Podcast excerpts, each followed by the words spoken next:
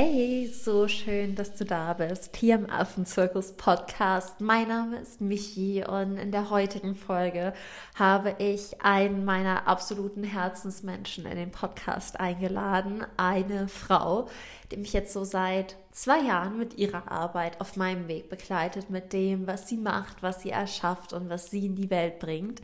Und vielleicht hast du schon so einen kleinen Eindruck, um wen es sich handeln könnte. Und es ist natürlich die wundervolle Nora von Studio Nayona.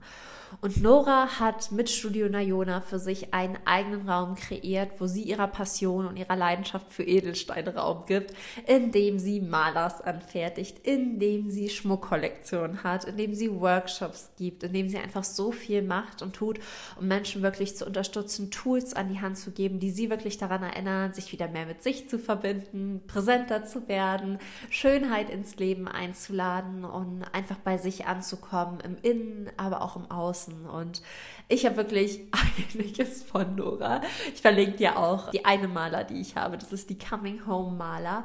Und die andere Maler, die ich habe, das ist eine Maler, die ich mir selbst anfertigen habe lassen. Und falls du dich gerade fragst, was ist eine Maler, werden wir auch alles im Interview drüber sprechen. Aber im Prinzip ist eine Maler eine Gebetskette. Und das heißt gar nicht, dass du damit beten musst. Es kann sein, dass du die einfach schick findest und deswegen anziehst. Es kann auch sein, dass sie dich beim Meditieren unterstützt. Es kann auch einfach sein, dass du sie gerne in den Händen hältst. Das ist einfach ein Tool, was du für dich nutzen kannst, wie du es brauchst. Und ja, um dir aber da schon mal so einen Eindruck zu geben, wie sieht das so bei mir aus, was mache ich so damit und warum bin ich so begeistert von Nora, dachte ich, ich erzähle dir im Intro ein bisschen. Und für alle, die nach dem Intro beziehungsweise nach der Podcast-Folge auch auf den Edelstein gekommen sind, in Anführungszeichen, haben Nora und ich uns auch entschlossen, ein Gewinnspiel passend zur Podcast-Folge gemeinsam zu starten. Das heißt, schau da auch super gerne auf dem heutigen Post vorbei, beziehungsweise auf Instagram und schau den Post zur heutigen Folge an, sodass du da einmal siehst, A, was du gewinnen kannst, B, was die Bedingungen sind und C, natürlich ganz, ganz schnell mitmachst und einsteigst. Und das ist wirklich auch so das Wichtigste, dass du ja jetzt mit einem ganz offenen Herzen, mit ganz offenen Ohren in diese Podcast-Folge einsteigst, dass du danach bei uns auf Instagram vorbeischaust und dir vor allen Dingen Noras neues Buch vorbestellst, denn auch darüber werden wir sprechen. Sie hat ein wundervolles Buch geschrieben, was du dir ab sofort vorbestellen kannst. Und ich weiß von Nora, dass es auch für alle Vorbestellerinnen ein Goodie geben wird. Das heißt, es lohnt sich natürlich auch, sie mit deiner Vorbestellung zu unterstützen. Das heißt, schau bei Nora vorbei, schau beim Gewinnspiel heute vorbei. Und jetzt ganz, ganz viel Spaß bei der Podcast-Folge mit Nora von Studio Nayona.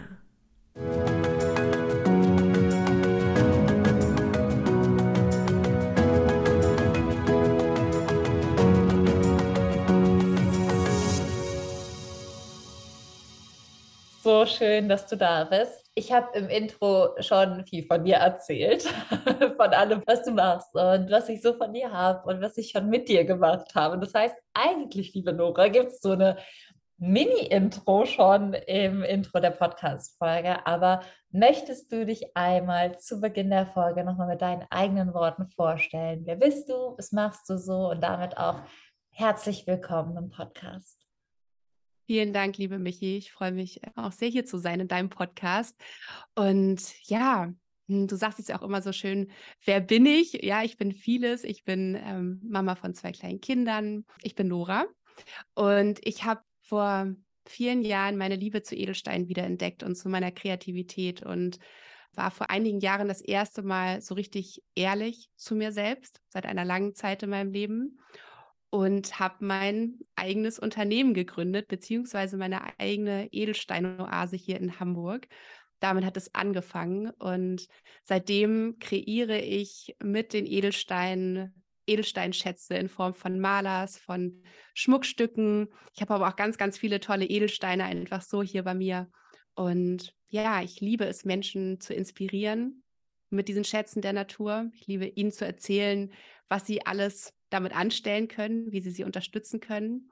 Und ja, das ist wirklich so mein riesengroßes Herzensprojekt. Und das, das trage ich in die Welt und, und freue mich jeden Tag darüber und daran, dass ich das tun darf. Ja. Voll schön. Du hast gerade gesagt, du warst das erste Mal ehrlich zu dir. Magst du uns einmal so mit auf deine Edelsteinreise nehmen? Also es gab eine Zeit, da warst du sehr begeistert von Edelstein, vermutlich als Kind. Klammer auf, Marc war als Kind auch total begeistert von Edelsteinen. Es gibt hier bei uns in der Nähe, 90 Minuten entfernt, so ein Steinemuseum. Da war der als Kind mit seinen Eltern voll fasziniert. Hast es dann so ein bisschen verloren und dann wieder zurückgefunden. Das wäre jetzt so die Kurzfassung. Aber kannst du uns mal mit in deine Geschichte nehmen, wie du auch wieder zurück zu dir und den Steinen gefunden hast? Ja, super gern. Also ich glaube, meine Reise ist tatsächlich nicht besonders besonders. Ich glaube, die meisten Menschen durchlaufen so diesen Weg von erstmal sind sie einfach pur sie selbst als kleines Kind, ja, bevor das Leben da so Matsch drauf wirft, ja. Da ist man einfach. Ja, da, da ist man, da ist man fasziniert, da fühlt man, da bringt man zum Ausdruck. So war ich auch. Und da war ich auch sehr fasziniert von den Edelsteinen. Und dann kam diese typische Phase und bei mir war sie eben auch sehr extrem, dass ich mich verloren habe auf der Suche eigentlich nach mir selbst. Ja, dass ich ähm, auch natürlich geprägt von meiner Familie, dass ich dachte, bestimmten Rollen entsprechen zu müssen, ähm, einen bestimmten Job machen zu müssen, um irgendwie wichtig zu sein, um liebenswert zu sein, um die Anerkennung zu bekommen, die Aufmerksamkeit letztendlich natürlich auch. Ja, und habe viel ausprobiert und war viel, viel unglücklich bis hin zu, dass ich so unglücklich war, dass ich das Gefühl hatte, hm, dass es sich eben auch schon auf körperlicher Ebene total ausgewirkt hat.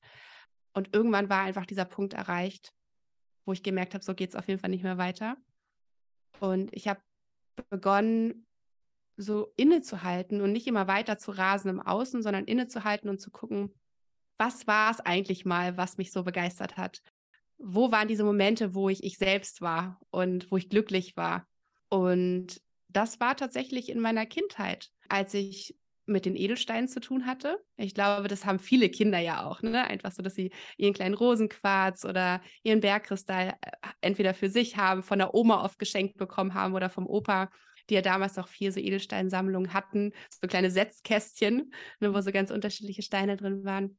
Aber auch zur Kreativität. Also ich war schon früher ein unglaublich kreativ und es hat mir so viel Freude gemacht und auch da habe ich mich wieder zurückbesonnen und ja, habe das beides dann zusammengefügt. Erstmal war das Puzzle noch nicht so ganz klar, das Bild, was rauskommen würde, aber ich habe mich zurückbesonnen auf diese Komponenten sozusagen in meinem Leben, die mich einmal wirklich glücklich gemacht haben und wo ich reingefühlt habe, ob sie mich auch heute noch glücklich machen und ob es das ist, was ich einfach nur wieder zu mir holen durfte, was ich sozusagen wie für eine Zeit so verloren hatte für mich. Ja, und dann bin ich eben ja auch wieder zu den Edelsteinen gekommen. Meine Großmutter ist auch gestorben vor einigen Jahren. Von ihr habe ich auch viele Edelsteine bekommen und wir haben auch immer viel so zusammen mit Edelsteinen zu tun gehabt. Und ja, da bin ich im Prinzip wieder zu mir selbst gekommen und so vieles hat sich dann auch gelöst für mich ganz automatisch, hm. weil ich wieder ich selbst sein konnte und mich ausleben konnte im Prinzip auch. Ja. Ja. Nimm uns mal mit. Also heute sieht das natürlich so aus wie die beste Entscheidung, die du jemals hättest treffen können. Du hast dein Unternehmen, du hast Mitarbeitende, dein erstes Buch kommt raus, du hast einen erfolgreichen Podcast rund um das Thema Edelsteine und eben auch, wie man sie als Tools und Wegbegleiter am Leben nutzen kann für sich selbst. Und vor zehn Jahren, oder ich weiß nicht mehr, wie viele Jahre es genau waren, sah das ja aber anders aus, wenn man dann wirklich gesagt hat, ich möchte mich mit Edelstein selbstständig machen. Ich glaube, das ist genauso skurril wie zu anderen Menschen zu sagen, ich möchte mich für Affen selbstständig machen es guckt einen jeder mit acht Fragezeichen über dem Kopf an. Bestenfalls sagen sie nichts, schlechtestenfalls kommt extremer Gegenwind. Wie war das bei dir? Wie war so die Phase, als du wirklich den Schritt gegangen bist? Bist du, hast du deinen Job gekündigt und hast dich komplett selbstständig gemacht? Hast du es Teilzeit, Teilzeit gemacht? Wie war so dein Übergang und hast du vielleicht Tipps für Menschen, die gerade auch merken, boah, ich hatte in meiner Kindheit eine totale Passion für vielleicht Numerologie, vielleicht Astrologie, vielleicht irgendwas komplett anderes wie Wale oder, oder Krebse. Traue mich aber überhaupt nicht damit loszugehen. Hast du da so einen Impuls, wie es dir in der Zeit ging? Wie war dieser Übergang für dich? Wie hast du den gestaltet? Und was würdest du Menschen aus deinen Erfahrungen mitgeben? Hm. Also erstmal habe ich ganz viel für mich ausprobiert und habe noch mal bin da so richtig reingegangen und habe auch für mich ausgetestet, ist es wirklich das? Also wo ich so richtig mein inneres Feuer wieder entfachen kann, wo wo ich so das Gefühl habe, ich erstrahle wieder. Also so, ich erwache wieder letztendlich auch, ne? als, als ob ich in so einem richtig miesen Schlaf war die ganze Zeit. Ähm, und ich bin wieder so aufgewacht. Nein, mein Leben war nicht so schrecklich, das soll ich damit nicht sagen. Aber letztendlich so dieses Aufzuwachen und sich wieder zu, zu spüren auch richtig. Ne? Und da bin ich erstmal richtig reingegangen, um für mich das so ein bisschen rauszufinden, ob es das wirklich ist. Und als ich so gemerkt habe, dass so dieses innere Feuer lodert, und es ist bei mir so, wenn dieses innere Feuer lodert, dann gibt es kaum ein Halten mehr für mich. Und das war tatsächlich schon immer in meinem Leben so, dass ich dann einen unglaublichen Tatendrang und eine Willenskraft entwickle. Aber erstmal muss ich das in mir herausfinden und mit in mir dieses Vertrauen finden und mit mir beschließen, dass es genau das Richtige ist. Und dann tatsächlich hat mir, muss ich auch ein bisschen gestehen, äh, geholfen, letztendlich, dass meine Eltern zum Beispiel auch mir gesagt haben, nee, das würde ich nicht machen. Bleib mal lieber in deinem Job, weil ne, dafür kriegst du deine, dein, dein sicheres Gehalt und, und wie soll das denn werden? Selbstständig mit Schmuck und Kreativität. Hm. Mein Vater hat es immer so ein bisschen belächelt mit, ja, Nora, die bastelt wieder. Ne? Und in mir entsteht dann so ein bisschen so ein Trotz. und dieser Trotz, der hat richtig Kraft. so war es bei mir so, dass ich so dieses Gefühl hatte in manchen Momenten, all diesen Menschen, die, die das nicht für möglich halten, dass das, was in mir so glasklar für mich brennt, dass das möglich werden kann, den zeige ich es jetzt. Und vor allen Dingen aber auch gehe ich für meinen eigenen Traum los. Ich habe es auch geteilt. Also es, es war so, dass ich erstmal noch in meinem alten Job geblieben bin, mhm. aber nur Teilzeit. Und Teilzeit habe ich das gemacht, quasi, was ich mal wirklich machen wollte. Ich habe gebastelt, ich habe ausprobiert, ich habe teure Materialien mich getraut zu kaufen, ich war auf den Edelsteinmessen überall auf der Welt. Und weil ich mir gesagt habe, ich möchte nicht mit diesem krassen Druck, das muss jetzt 100 Prozent und von 0 auf, von 0 auf 100 sozusagen funktionieren, sondern ich wollte gerne mit Leichtigkeit Nayona aufbauen können. Und so bin ich erstmal quasi zweigleisig gefahren und das war auch für mich genau das Richtige, weil um kreativ zu sein, braucht es diesen Raum. Und wenn man mit so einem unglaublichen Druck versucht, kreativ zu sein, das ist schwierig für viele. Mhm. Deswegen würde ich auch tatsächlich immer empfehlen, wenn man vielleicht auch große Ängste einfach in sich trägt, eine große Unsicherheit, dass man das nicht vom Zaun brechen muss, dass man nicht von heute auf morgen seinen Vollzeitjob kündigen muss, um, um zu sagen, so und jetzt all in in das Neue, sondern man kann es Step für Step machen. Und ich bin dann einfach an den Wochenenden auf Designmärkte gefahren. Ich habe an den Tagen, wo ich nicht meinen anderen Job gemacht habe, habe ich ausprobiert und so weiter und wurde immer sicherer auch in dem, was ich gemacht habe und konnte immer mehr auch Stabilität dort entwickeln. Und irgendwann war der Punkt, wo ich gemerkt habe, okay, dieser andere Job ist mir eigentlich hinderlich. Eigentlich brauche ich diese Energie, die ich dafür jetzt gerade noch aufbringe, eigentlich brauche ich die gerade voll für Nayona. Und wenn ich dies abzapfen könnte und voll in Nayona stecken könnte und in mein Herzensprojekt, dann würde das der Punkt sein, wo es funktionieren kann. Aber es braucht eben auch dieses Commitment von mir selbst an einem gewissen Punkt. Nicht von Anfang an, aber irgendwann. Ich glaube nämlich, wenn man das über Jahre, Jahre, Jahre, Jahre, Jahre so zieht und das auch so ein bisschen vorschiebt von, es geht noch nicht, vielleicht nächstes Jahr, vielleicht übernächstes Jahr. Das kann auch ein bisschen eine Ausrede sein. Also irgendwann ist, glaube ich, der Punkt, man, wenn man ehrlich ist, wenn man reinspielt, man merkt es auch.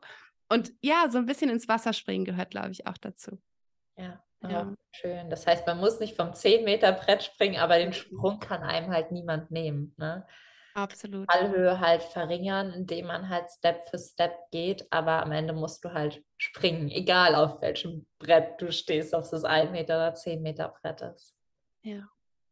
Und wir haben jetzt viel über Edelsteine geredet und ich glaube, jeder von uns hat so eine gewisse Vorstellung, was das ist. Ich finde das ganz süß. Das ist mir auch erst vor der Folge eben kurz bewusst geworden. Ich war als Kind total, also steinfanatisch, aber nicht für, für Lavasteine, weil wir kommen aus der Eifel und mein Opa hatte ein Unternehmen, was Lava abgebaut hat. Und ich habe in meiner Kindheit halt extremst viele für die meisten Leute unspektakuläre Steine, aber als kleines Kind hatte ich meine Lavakrube zu Hause. Mein Papa hat mir dann so eine kleine Steingrube bei uns im Garten gebaut, wo ich halt auch wirklich mit meinem Autochen reinfahren konnte und wie mein eigenes kleines Bergwerk hatte mit Mini-LKWs und allem, was dazugehört. Das ist erst so als Erinnerung gerade so zwei Minuten vor unserem Interview zurückgekommen. Deswegen war das so, als ich mich gefragt habe, das war so meine prägendste Steine-Erinnerung aus der Kindheit. Ich glaube, jeder hat ja früher so eine, sei es irgendwie Steine oder Dinge gesammelt, Ressourcen aus der Natur. Aber man hat ja für sich nie definiert, was, was ist das jetzt? Wo kommt das her? Warum glänzen manche Steine mehr als andere? Und kannst du uns einmal so mit in die Welt nehmen? Was sind eigentlich Edelsteine, weil das sind ja Naturprodukte, das kommt ja nicht aus irgendeiner Fabrik, aber ich glaube, für viele ist einfach ungreifbar, was ist das und wo kommt das auch her? Mhm. Ja, total schöne Geschichte. Da bist du tatsächlich richtig ursprünglich dran gewesen an der ganzen Sache. Ja, wo kommen Edelsteine eigentlich her? Das Faszinierende ist, was man sich und auch was für mich oft heutzutage immer noch so unbegreiflich ist, ist, dass Edelsteine Millionen von Jahre alt sind, die auf unterschiedlichste Arten und Weisen entstehen, aber es braucht einfach unfassbar viel Zeit und das können wir uns überhaupt nicht vorstellen. Ich sitze oft mit meinen Kindern und wir gucken uns Dino-Bücher an und so und das ist schon so unvorstellbar, dass es irgendwann back then mal die Dinos gab ne? und wie alt die Steine sind. Und letztendlich ist der Ursprung von allem sind Vulkanausbrüche, ja, sind das wirklich in dem, in, im Inneren, ja, die, das war eine brodelnde Suppe im Erdinneren und es sind ja früher unfassbar oft Vulkane ausgebrochen und diese Lava ist ja an den Seiten runtergeflossen und immer mehr Schichten haben sich gebildet, immer mehr Schichten, immer mehr Druck ist auch entstanden, ja, auf die unteren Schichten und mit der Zeit sind dort die Edelsteine entstanden. Ja, denn in der Lava sind äh, Luftblasen drin ja, die mit der Zeit, wie gesagt, tausende Millionen von Jahre, haben sich bewegt drin. Ja, und wurden eingeschlossen, haben Risse bekommen. Da drin ist das Wasser kondensiert und da ist Kieselsäure, hat sich da drin sozusagen eingefüllt. Und wenn das auskristallisiert, ich glaube, tiefer brauchen wir nicht zu gehen, aber wenn das auskristallisiert, dann entstehen zum Beispiel wunderschöne Amethyste. Ja, oder Achate, also dieses ganze Kristalline, was man so kennt, ne, auch von Bergkristallspitzen all das entsteht wirklich tief, tief, tief, wirklich viele, viele, viele Kilometer oft unter der Erde in Millionen von Jahren. Es gibt aber auch andere Entstehungsweisen, wenn zum Beispiel zwei Erdplatten gegeneinander schieben, und das passiert ja heutzutage auch nicht mehr so wie damals, aber das ist eben ne, viele, viele Jahre her, dass zwei Steinplatten oder zwei Erdplatten gegeneinander schieben und sich durch diesen Druck neue Steine zusammensetzen und dann sozusagen auch die Edelsteine entstehen oder durch Abtragung, durch Witterung, durch Regen, durch Bäche, die unter Steinen durchfließen. Das ist der absolute Wahnsinn. Wenn man da nochmal in die analytische Steinheilkunde richtig reingeht, ist der absolute Wahnsinn, wie die Steine entstehen. Hm. Krass. Und ja. auch dieses Naturwunder, was ja wieder dahinter steckt, ne? dieses ja. krasse Wunder, was entsteht, wenn man auch Zeit zur Entstehung gibt. Und das passt irgendwie auch eigentlich ganz schön zu deiner eigenen Entstehungsgeschichte. Und ich finde das halt einfach immer wieder so faszinierend, weil wir denken immer, wir manifestieren uns oder erschaffen uns oder träumen von der schönstmöglichen Welt. Aber ich glaube, selbst die Menschen, die die größten Träume und die krasseste Vorstellungskraft haben, haben immer noch keine Ahnung davon, zu was dieser Planet imstande ist, wenn wir allem noch mal mehr Raum geben würden, auch sich entstehen zu lassen, wenn wir mit der Natur wieder mehr Geduld hätten, die Natur wieder mehr sein lassen würden. Krass. Ja. Und man sagt auch, die Edelsteine sind die Hüter der Weisheit, ne? Oder die Boten der Natur. Was die alles erlebt haben, was sie alles schon mitbekommen haben, was für Energien sie aufgenommen haben von außen. Das sind wirklich weise, weise Wesen, die Edelsteine. Und vielleicht eine Geschichte, die auch so schön passt. Ich habe ähm, damals in meiner Schule im Edelsteinkeller, so, äh, da gab es so einen Raum, immer beim Wintermarkt, so einen Edelsteinraum. Und wir als Kinder konnten Steine nehmen und durften die aufsägen. Und das waren eben kleine Drusen. Das ist oft eben mit Amethyst, gibt so kleine Amethystdrusen. Und draußen war der Stein erstmal, ich weiß nicht, grau, mhm. total unscheinbar. Und im drin, ja, wenn du das dann sozusagen aufgesägt hast, dann kam dieses magische Funkeln, dieses Lila zum Vorschein, wo du echt, also das ist unfassbar, was die Natur fabrizieren kann, zu welcher Magie sie imstande ist. Und ich finde auch diese Amethystdruse spiegelt auch so uns selbst wieder, ne? Wir uns oft von außen sehen, was wir denken, was wir sind oder vielleicht ja. auch eben, was das Leben so an uns so unscheinbar an uns dran gebappt hat. Und wenn wir aber diesen Kern freilegen, Ja. Was dann eigentlich an Magie und an, an Funkeln, an Strahlen, an Wert eigentlich zum Vorschein kommt, ne? Ja, krass. Also es ist schon so. Ich habe das auch, wir hatten es auch in der Schule. Unser Lehrer damals in Erdkunde so einen Stein mitgebracht und hat so auf den, auf den Tisch gestellt und dann umgedreht und waren so alle so, wow, was ist das? Und man, man denkt als Kind aber gar nicht, dass, also es war so unvorstellbar für mich auch, dass das aus der Natur kommt. Weißt du, dass diese Farben, diese Klarheit, diese Form der Perfektion, wenn man es so nennen will, aus der Natur kommt, weil man ja so viel Menschgemachtes gewohnt ist. Und dann von der Natur und dem, was da entsteht, nochmal so geflecht zu sein, ist, glaube ich, auch einfach so, so, so wichtig und so wertvoll. Und Michi, eine Sache noch, was ich gerade so spannend finde, ist, dass man auch an den Steinen uns selbst auch so wieder erkennen kann, wie wir entstanden sind, wie unsere Kindheit verlaufen ist. Dass jeder Stein, wenn man ihn anschaut, ist ja nicht perfekt klar und rein und, und, und, ne? Das wirst du auch von deinen Steinen wissen, sondern zum Beispiel Bergkristalle, da sieht man oft, dass so, wie so, man denkt, vielleicht ist da ein Riss drin oder irgendein Einschluss drin, also Unebenheiten, ja, Unreinheiten könnte man im ersten Moment denken. Aber genau das passiert, wenn dieser Stein nicht in vollkommener Ruhe, in vollkommener Geborgenheit entstehen kann, sondern wenn es wieder eine Erschütterung gab durch einen neuen Vulkanausbruch, durch Erdschichten, die sich bewegen, dass wieder Erhitzung kam und dass sozusagen dieses geborgene Gedeihen gestört wurde. Ja. ja, dass irgendetwas kam, womit dieser Stein dann dealen musste. Und das hat sich eben eingeschlossen in ihm und kennzeichnet dieses Ereignis in seinem Leben im Prinzip. Und das finde ich so schön, weil genau so ist es ja bei uns auch. Keiner wächst unter den perfekten Umständen auf. Wir alle sind gekennzeichnet von unseren Familien, von unserer Schulzeit, von den Menschen um uns herum, von all dem. Und genau deswegen kann man auch so schön mit den Steinen arbeiten, weil man sich selbst auch einfach so sehr in ihnen wiedererkennen kann, sich auch mit ihnen verbinden kann dadurch. Ja. Das ist dein größtes Learning von den Steinen? Diese Ruhe. Diese Ruhe, was du auch gesagt hast, ne? dieses sich Zeit zu geben für den Prozess, die Zeit, die es braucht, wieder in diese Verbindung zu kommen zu sich selbst, in, in die Verbindung zu kommen zur Natur. Ja, und hinzuhören, zuzuhören und zu spüren. Einfach nur da zu sein und wahrzunehmen. Ja. Ich würde hier auch gerne einen Schwenker machen. Und zwar hast du ja Kinder, du bist Mama, hast du gesagt. Auf welche Art und Weise arbeitest du heute mit deinen Kindern mit den Steinen? Also habt ihr Rituale? Sprecht ihr darüber? Wie nutzt ihr die? Was sind auch die Learnings, die du von den Edelsteinen mitbekommen hast, die du so in dein Mama-Sein heute einfließen lässt? Hm.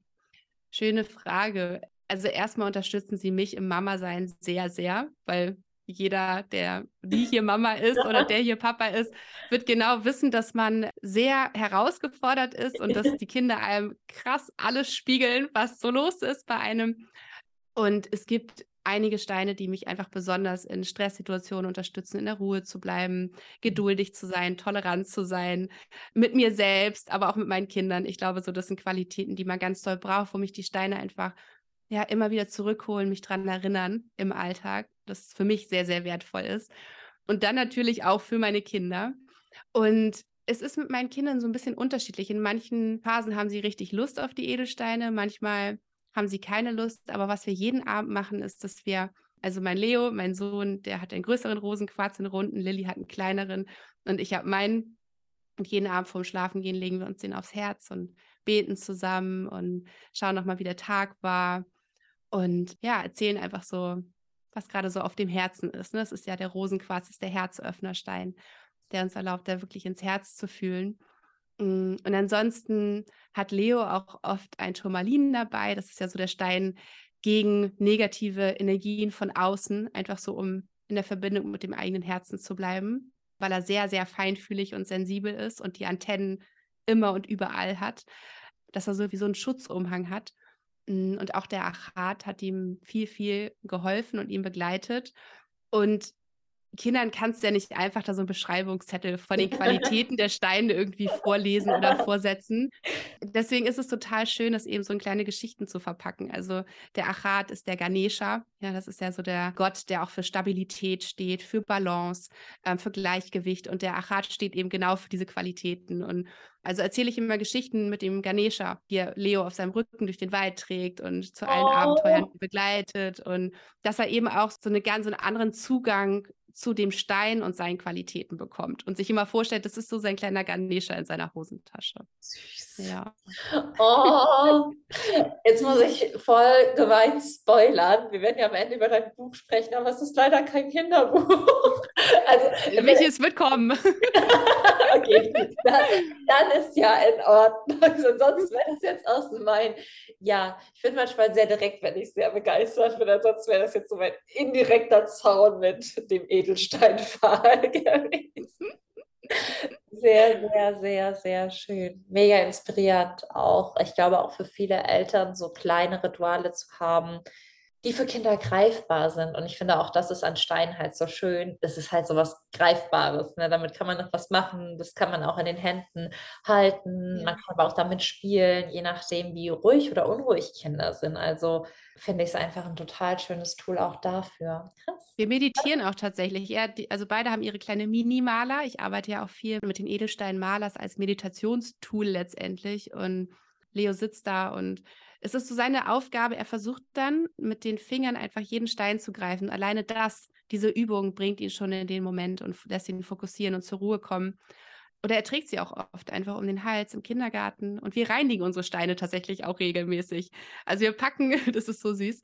Lilly hat ihren kleinen Rucksack, Leo hat seinen etwas größeren Rucksack und dann marschieren die durch die ganze Wohnung und sammeln von überall die Edelsteine in ihren Rucksack ein, weil es inzwischen viele sind bei uns schleppen das alle ins Schlafzimmer und dann breiten wir große Decken aus und eine große Wasserschale und Leo hat eh schon sein Palo Santo Räucherwerk und dann ist es eine richtige äh, Reinigungsaktion da dann von uns und das ist total schön, weil wir wirklich jedem Stein Aufmerksamkeit schenken und ich auch immer noch mal Geschichten erzähle um die Steine und wir uns vorstellen, wie unglaublich die Natur ist, ne? Also auch da noch mal so in dieses Bewusstsein einfach zu gehen mit den Kindern dafür.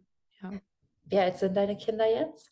Lilly wird im Mai drei und Leo ist gerade fünf geworden. Okay. Ja. Voll schön. Ach, mhm. schön. Ich mache jetzt den Schwenker zurück, wo ich eben eigentlich ansetzen wollte. Aber es war irgendwie, es kam so intuitiv als Impuls und ich fand es ganz schön. Die Frage, die mir aber eben noch im Kopf geschwört ist, ist, Edelsteine werden ja heutzutage abgebaut. Das heißt vermutlich ja auch ähm, in Ländern und es gibt vermutlich ja auch eher nachhaltigere und eher wenige nachhaltige Abbauweisen. Gibt es für uns als Kunden oder Kundinnen was, worauf wir achten können? Also gibt es Zertifikate oder weiß ich nicht, Zertifizierungen oder gewisse Länder, wo man weiß, dass die ähm, gewissen Standards entsprechen? Und wie achtest du darauf? Also was sind so deine Auswahlkriterien, um wirklich zu schauen, dass die Steine auch nachhaltig in Harmonie und Einklang mit der Natur abgebaut werden? Ja, das ist eine sehr, sehr gute Frage und eine Frage, wo man auch immer so ein bisschen drumrum oder so, so mit, mit rumeiert. Denn es ist tatsächlich so, dass es in der Edelsteinwelt, ich sage es einfach mal so, noch keine wirklich richtig guten Zertifikate gibt. Ich habe Mode- und Textilmanagement studiert und ich habe meine Bachelorarbeit über den Öko- und Fairtrade Klamottenmarkt, also Kleidungsmarkt geschrieben. Das heißt, ich weiß auch ziemlich gut Bescheid, wie man auch da sehr, sehr gut tricksen kann, um sich bestimmte Zertifikate draufkleben zu lassen und aber auch natürlich, welche Zertifikate einfach da so die aller, allerwichtigsten sind, wo man sich wirklich drauf verlassen kann, genauso wie eben ja auch in der Nahrungsindustrie. Bei Edelstein gibt es das leider so in dieser Form noch nicht. Das heißt, wir als Edelstein-Verkaufende oder mit Edelstein zu tun habende sind immer noch so ein bisschen darauf angewiesen, mit Händlern zusammenzuarbeiten, die wir gut kennen, über die wir gute Informationen bekommen und wo wir einfach ein, ein gutes Gefühl haben, und immer auch informiert werden natürlich, inwieweit die mit den Menschen vor Ort in Kontakt stehen. Denn darum geht es immer, ne? Wenn Menschen hier in Deutschland sitzen und ihre Leute vor Ort arbeiten haben, dort kann Schmu passieren, das kriegt man hier nicht mit. Aber dass die Zwischenhändler sozusagen, von denen ich meine Steine beziehe, die ich seit zehn Jahren kenne, mit denen ich seit zehn Jahren arbeite, da weiß ich, dass die regelmäßig immer in den Ursprungsländern sind und ganz, ganz eng mit den Menschen vor Ort zu tun haben.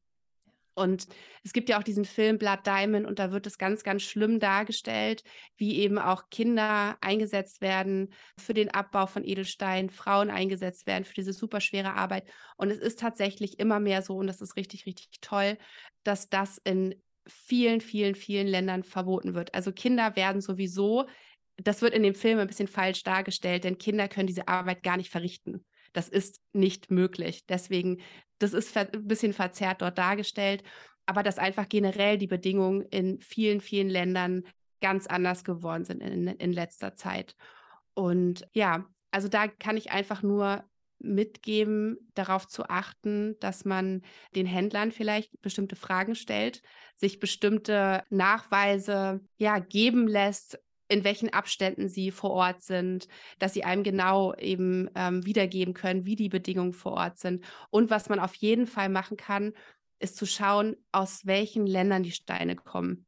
Denn zum Beispiel war es jetzt bei mir gerade so eine Situation, ich habe immer super gerne mit Lapis Lazuli gearbeitet. Es ist ein wunder, wunderschöner Stein, der mich auch sehr zum Beispiel mit meiner Großmutter verbindet. Hm, es ist ein Stein, der der schon früher eingesetzt wurde, wie sagt man das, für Schminke. Ja, ganz, ganz kostbare Schminke für Könige, ja, früher. Ähm, da wurde der Lapis Lazuli gerieben und als Schminke eingesetzt oder die kostbarsten Bilder wurden gemalt. Das ist ja ein Stein, den viele kennen. Und Lapis Lazuli wird gerade viel in Afghanistan gewonnen in Taliban regierten Gebieten. Und das ist zum Beispiel etwas, wenn man das weiß, dass in diesem Land gerade große Unruhen sind oder dass dort Krieg ist, dass auch Übergriffe von, von der IS immer wieder sind und diese, diese Gebiete, wo die Edelsteine gefunden werden, sozusagen, ja, dass, dass sie das sozusagen einnehmen. Wenn man das so ein bisschen für sich weiß und da auch informiert ist, dann kann man das einfach vermeiden. Deswegen habe ich für mich schweren Herzens beschlossen, dass ich zum Beispiel kein Lapis Lazuli gerade mehr kaufe, weil ich mir nicht sicher sein kann, dass er nicht dort herkommt. Genau, meine Händler verkaufen ihn gar nicht mehr gerade. Ja. Spannend. Hm. Hast du, hast ja schon gesagt, der war ein sehr besonderer Stein für dich. Hast du einen Lieblingsstein, der dich vielleicht auch persönlich immer wieder mit dir selbst oder der Natur insbesondere auch verbindet? Also, was ist so dein Favorite, wenn man das kaum hm. fragen kann? Ja, ist tatsächlich eine bisschen schwere Frage, ähm, weil ich sie alle so sehr liebe und wir auch immer unterschiedlich herausgefordert sind in unserem ja. Leben. Aber ein Stein, der mich, glaube ich, wirklich tagtäglich begleitet, ist der Mondstein. Das ist ja auch ein Stein, den du ja. auch an deiner ersten Male hast. Und ich glaube, das ist so der Ursprung ja von allem, wie wir auch schon auf meiner Reise, deiner Reise, Reise der Reise von so vielen Menschen auch immer wieder erfahren. So dieses, wir gehen raus in die Welt, wir suchen, suchen, suchen aber letztendlich finden tun wir in uns selbst und bei uns selbst. Und der Mondstein ist der Stein, der steht für die Yin-Energie, also die Energie, die sich mit uns selbst, mit, mit der Ruhe und dieser Möglichkeit, überhaupt Dinge wahrzunehmen, beschäftigt. Ja, die Yang-Energie ist auch super cool. Da sind wir ordentlich produktiv, aber ganz viel im Außen. Und da aber wirklich mit dem Mondstein diesen Schritt wieder nach drinnen zu machen, in die Innenwelt und sich mit all dem zu verbinden, was von innen zu einem spricht. Weil es gibt ja wirklich dieses abgedroschene Zitat, aber es so war, dass wir die Antworten nur in uns selber finden werden. Weil wir so ein einzigartiger Mensch sind und da kann uns die beste Freundin noch so tolle Tipps geben und noch so eigene Gedanken zu irgendwas haben. Letztendlich dürfen wir in uns die Antwort hören, was für uns persönlich das Richtige ist. Und der Mondstein ist dieser Stein, der erstmal wunderschön ist. Menschen haben ja immer schon versucht herauszufinden, warum sie so magisch sind und, und was die Geschichte sein könnte. Die Menschen früher sind damals davon ausgegangen, dass er ein Splitter des Mondes sei, der uns Menschen auf die Erde gebracht wurde. Und ähm, dass dieser Schimmer, wer den Mondstein kennt, der weiß, wenn man ihn so ein bisschen bewegt, dann, dann schillert er so total schön. Und die sind auch davon ausgegangen, dass dieser Schimmer sich eben mit den Mondphasen verändert. Und der Mond steht ja auch dafür, für diesen Wandel, für dieses, dass alles in Bewegung ist und dass wir im Einklang auch mit diesen Phasen auch von uns selbst, mit all dem, was uns bewegt, sein dürfen. Dass wir nicht denken, so sind wir an einem Punkt unseres Lebens und dann die Richtung einfach nur rasen, ohne zu überprüfen in uns. Ist, es ist das noch so? Sind wir noch in dieser Phase? Oder sind wir vielleicht schon in der Überübernächsten? Sondern wirklich immer so wie dieses so, ja, er nimmt uns an die Hand und führt uns immer wieder nach Hause und lässt uns überprüfen, ob wir authentisch mit uns sind, ob wir das, was wir da draußen tun in der Young-Energie, ob das uns entspricht und lässt uns eben auch fühlen. Also ist der Stein der uns auch alle unsere Emotionen, unsere Gefühle wahrnehmen lässt, ob nun die blöden, aber dann eben auch die guten, sodass wir ganz sein können. Ja. Und ich finde das Krasse, das ist so meine Erfahrung. Also ich war früher mal sehr unspirituell, nennen wir das mal so. Und das Krasse ist, dass man diese Steine wirklich spürt. Dass man halt wirklich was fühlt. Das finde ich jetzt wieder so krass. Ich habe ja mehrere Malers und auch mehrere Steine. Und eigentlich, ich hatte meinen Call mit dir zu meiner zweiten, zweiten Malerberatung. Und ich so, nee, ich bin jetzt voll halb angekommen, ich bräuchte neue. Also gefühlt, so vom Gefühl her war ich so aus der einen Maler wie rausgewachsen und habe mir ja dann eine neue Maler auch erstellen lassen, die für mich auch extrem in den Bereich Freude und auch Leichtigkeit geht.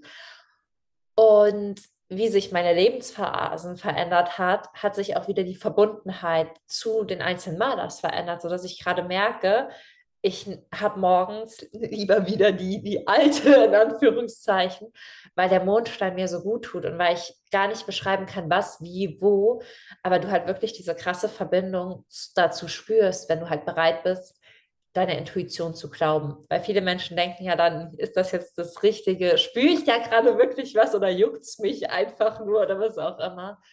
Aber das wirklich so wahrzunehmen. Und ich bin jetzt sowieso noch mal mehr begeistert, einfach weil du noch mal erklärt hast, wie alt die sind und wo das alles herkommt. Und ich bin sowieso immer so ein naturbegeisterter Mensch, wo ich mir einfach nur so denke, oh, wenn dieser, der Baum lacht mich bestimmt tief in sich aus, wenn ich hier an dem vorbeilaufe und Selbstgespräche über meine Probleme führe. Und der denkt sich, die schon seit 600 Jahren oder so hier, wie, wie lange auch immer in Deutschland eher selten. Aber es gibt ja so alte Wälder, in denen man das noch hat. Und ich finde, ich sehe meine Edelsteine jetzt irgendwie so als sehr weise alte äh, Menschen, die so ein bisschen Humor auch in manche Situationen bringen und Leichtigkeit wieder zurückfinden, weil sie ja schon so viel erlebt haben, was über das, was wir erlebt haben und erleben werden, hinausgeht und gleichzeitig halt diese Ruhe mitbringen, dass du alles überleben wirst. Also egal was kommt, egal welche Herausforderungen, du hast alles in dir, um diese Herausforderung zu überwinden und auch zu überleben. Voll schön hast du das gesagt, ja. Genau. Oh, ich bin so begeistert. Ich bin von einer Sache noch viel mehr begeistert und das ist dein Buch. Du hast ein Buch geschrieben. Und magst du uns einmal so wirklich mitnehmen? Was ist dieses Buch? Was können wir erwarten? Was möchtest du auch damit auf den Weg geben? Und was war so die Intention? Also einmal so ein Rundumschlag und dass es wirklich kommen wird. Ja, sehr, sehr gerne. Ja, es ist total aufregend äh, für mich. es war irgendwie schon geplant, weil ja diesen Wunsch habe ich ja an irgendeinem Punkt mal ins Universum gesendet, dass ich ja. doch sehr gerne mal ein Buch schreiben möchte.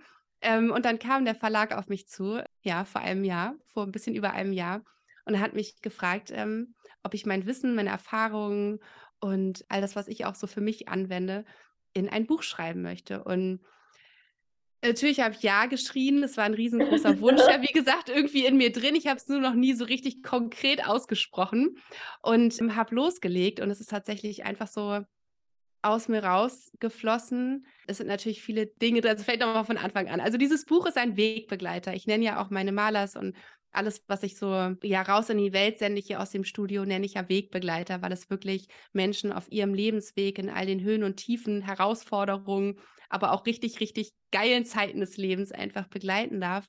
Und genau so verstehe ich auch das Buch, dass es wie so ein Wegbegleiterbuch ist, wo ich ganz, ganz viele Infos natürlich zu den Steinen an sich gebe. Also wofür stehen die einzelnen Steine? Was sind ihre Charaktere? Ja, es sind sowieso kleine Persönlichkeiten oder eigentlich ziemlich große Weise, ja. Aber so, wie sind sie entstanden? Was haben sie für eine Struktur in sich? Warum haben sie diesen Charakter eben auch, ne? Wie können sie unterstützen? Aber wichtig war es mir eben darüber hinaus, noch wirklich greifbare Anwendungen, Meditationen, Rituale mitzugeben, dass man nicht nur weiß, okay, ich blätter jetzt bei A und dann kann ich irgendwie über den Achat lesen und blätter nochmal zu M und dann habe ich irgendwie eine Seite Steckbrief über den Mondstein, was ja auch total toll ist, aber ich wollte wirklich, dass Menschen dieses Buch haben und konkret wissen, was sie jetzt machen können. Ja. In Akutsituationen, aber natürlich auch langfristig auf ihrem Weg. Und so ist das Buch eben in in die großen Lebensthemen, die so, sich so für mich als die wichtigsten herausgestellt haben, unterteilt. Und da habe ich eben erstmal so auch meine eigenen Erlebnisse, Erfahrungen und was dieses Thema so mit sich bringt, beschrieben. Und dann, welche Steine uns ganz, ganz toll da unterstützen können und welche konkreten Meditationen und Rituale sie wirklich mit einer konkreten Anleitung dann machen können. Voll schön, voll spannend und auch voll aufregend. So eine ganz intuitive Frage, vielleicht eine richtig dumme Frage, ich weiß es nicht. Wenn dein Buch ein Stein wäre, als wenn du dieses Buch in einen Stein packen könntest, wie sähe dieser Stein aus? Also gibt es schon einen Stein, der dir jetzt gekommen ist oder was wäre das für ein Stein? Ich kann es gerade noch nicht so ganz ergründen, warum, aber es kommt mir der Zitrin. Okay, es braucht, also dieser ganze Prozess, da stecken mehrere Steine im Prozess drin. Also was das Buch, was den Buchprozess jetzt betrifft. Aber jetzt kommt mir gerade der Zitrin. Und ich glaube aus dem Grunde, weil mein größter Wunsch ist es für uns alle Menschen und aber auch für dieses Buch, dass wir zum Strahlen kommen, dass wir zum Ausdruck kommen und dass wir nichts in uns behalten, weil wir denken, wir, wir dürfen nicht oder wir sind nicht gut genug oder es reicht noch nicht. Wir dürfen uns nicht zeigen, sondern dass wir uns zeigen mit all dem. Und das wirst du auch wissen, wenn man so ein Buch schreibt, boah, macht man sich da nackig, ne? Also das ist ja so krass. Vor allen Dingen, wenn es eben auch so ein persönliches Buch ist. Ich habe das Gefühl, wenn die Menschen es weiter in ihren Händen halten, dann wissen sie, oh, oh my secrets. Nein, und es ist ja auch wunderschön. Es soll ja auch wirklich ganz, ganz persönlich sein und ganz viel von mir mitgegeben, aber so dieses sich zu zeigen mit all dem. Und der Zitrin ist der Stein für die Strahlkraft. Man sagt auch, das ist der Sonnenstein, der Lebensstein, der uns ja, ja so dieses innere Feuer wieder entfacht, so dass wir raus in die Welt gehen und sagen, das sind meine Geschenke, das ist das, was ich hier verwirklichen möchte, das ist meine Macht auch im positiven Sinne und die nutze ich. Also ich nehme mein, mein Zepter in die Hand und gehe raus und gestalte dieses Reich so, wie ich es mir wünsche. Und teile eben all das, was ich zu geben habe. Und das ist letztendlich das Buch. Das ist so eine, eine Geburt. ja, voll schön. Und ich werde auch alles von dir verlinken, was es über dem Buch hinaus gibt, weil du hast ja einen Shop, wo man sich seine eigenen Maler bestellen oder auch gestalten lassen kann. Du hast einen Online-Kurs, du hast das Buch, du hast Workshops, wo man halt einfach auch seine eigene Maler gestaltet zu bestimmten Themen. Das heißt, ich verlinke das auch alles, alles, alles unten. Ich werde auch verlinken, was ich einfach habe, also was so meine Wegbegleiter sind, sei es im Alltag in Form von Stein, sei es aber auch meine eine Maler, die gibt es ja im Shop, die andere habe ich mir persönlich gestalten lassen und hätte jetzt eine letzte Frage an dich. Und ich sage jetzt immer, das ist die letzte Frage im Podcast. Alle Leute, die meinen Podcast hören, lachen jetzt, weil in so 30 Prozent der Interviews vergesse ich es immer vor Euphorie zu stellen. Und irgendwie beim Schnitt fällt Moni, die den Podcast entscheidet, auch so, ja, die Abschlussfrage hat schon wieder gefehlt. Aber heute denke ich dran. Und zwar, stell dir vor, ich rufe dich in fünf Jahren von heute an. Du bist im Studio Nayona, dein erstes Buch ist draußen, dein Kinderbuch ist draußen, ganz, ganz viele andere wundervolle Sachen sind in die Welt gekommen. Und ich sage zu dir, Nora, es ist was so krass Fantastisches passiert, einer meiner größten Lebensträume. Und zwar habe ich eine Spendenlotterie gegründet. Und ich habe eine Million Euro und die stehen dir vollkommen frei zur Verfügung, um sie an ein Herzensprojekt deiner Wahl zu spenden. Und die Frage ist jetzt einfach nur an dich. Wohin darf ich das Geld überweisen? Wow, mir würden so viele Dinge einfallen, die ich gerne heil sehen würde in der Welt. Mhm. Ähm, und so viele Menschen und Tiere, die ich gerne glücklich sehen würde. Eine schwere Frage, die ich auch tatsächlich mit meinem Mann neulich ganz lang diskutiert habe. Mhm. Ganz intuitiv. Mhm ich würde dieses Geld spenden, wenn ich es alles an, nur einspenden müsste, an eine, ich würde, ich würde es dahin spenden, wo es Kinder dieser Welt unterstützt, die noch so klein und hilflos sind und so sehr angewiesen darauf, dass es große Menschen gibt, die ihnen Geborgenheit geben, die ihnen Liebe schenken, die für sie sorgen, weil sie es einfach selber noch nicht können. Dahin würde ich das Geld spenden. Voll schön. Und ich habe ja auch ein paar andere Leute angerufen, bei denen ich es nicht vergessen habe im Laufe des Podcasts. Also keine Sorge. Ja, wir hatten es schon für Nashörner, äh, wir hatten es für Meeresschildkröten, wir hatten es für Wale. Also äh, ich habe ja noch so ein bisschen Zeit, eine Spendenlotterie irgendwann im Laufe meines Lebens aufzubauen. Also selbst wenn es nicht so riesig wird, aber es ist schon so ein cooler Gedanke, einfach immer Geld für den wirklich guten Zweck zu verlosen und der, der den Lottoschein gewinnt, gewinnt es für sein Herzensprojekt. Das ist so ein Gedanke, den ich einfach total schön finde. Voll schön. Mega cool. Liegt hier am Ende noch irgendwas auf dem Herzen, was für dich besonders wichtig ist oder Abschlussworte, die du den Hörern und Hörerinnen mit auf den Weg geben magst? Ich finde es besonders schön, Michi, dass sich unsere Wege gekreuzt haben aus den unterschiedlichsten Richtungen der Natur, der Liebe zur Natur. Ja. Ich weiß noch, dass wir letztes Jahr, glaube ich, war es, als wir das Podcastgespräch für meinen Podcast ähm, aufgenommen haben und wir auch am Anfang gesagt haben, liebe Hörerinnen und Hörer, wenn ihr euch jetzt fragt, warum ich hier mit Michi von den Affen sitze, wo es doch hier um einen Edelstein-Podcast geht, dass es doch so viel miteinander zu tun hat, dass es eben damit zu tun hat, dass wir wieder bewusst werden, wo wir hier eigentlich leben, was uns umgibt, was uns nährt und dass wir auch dadurch eben wieder zu unserer eigenen Natur finden und einfach viel, viel bewusster hier auch auf diesem Planeten leben können. Deswegen freue ich mich so sehr, dass sich unsere Wege aus den beiden Richtungen gekreuzt haben und sich so ja. verbunden haben.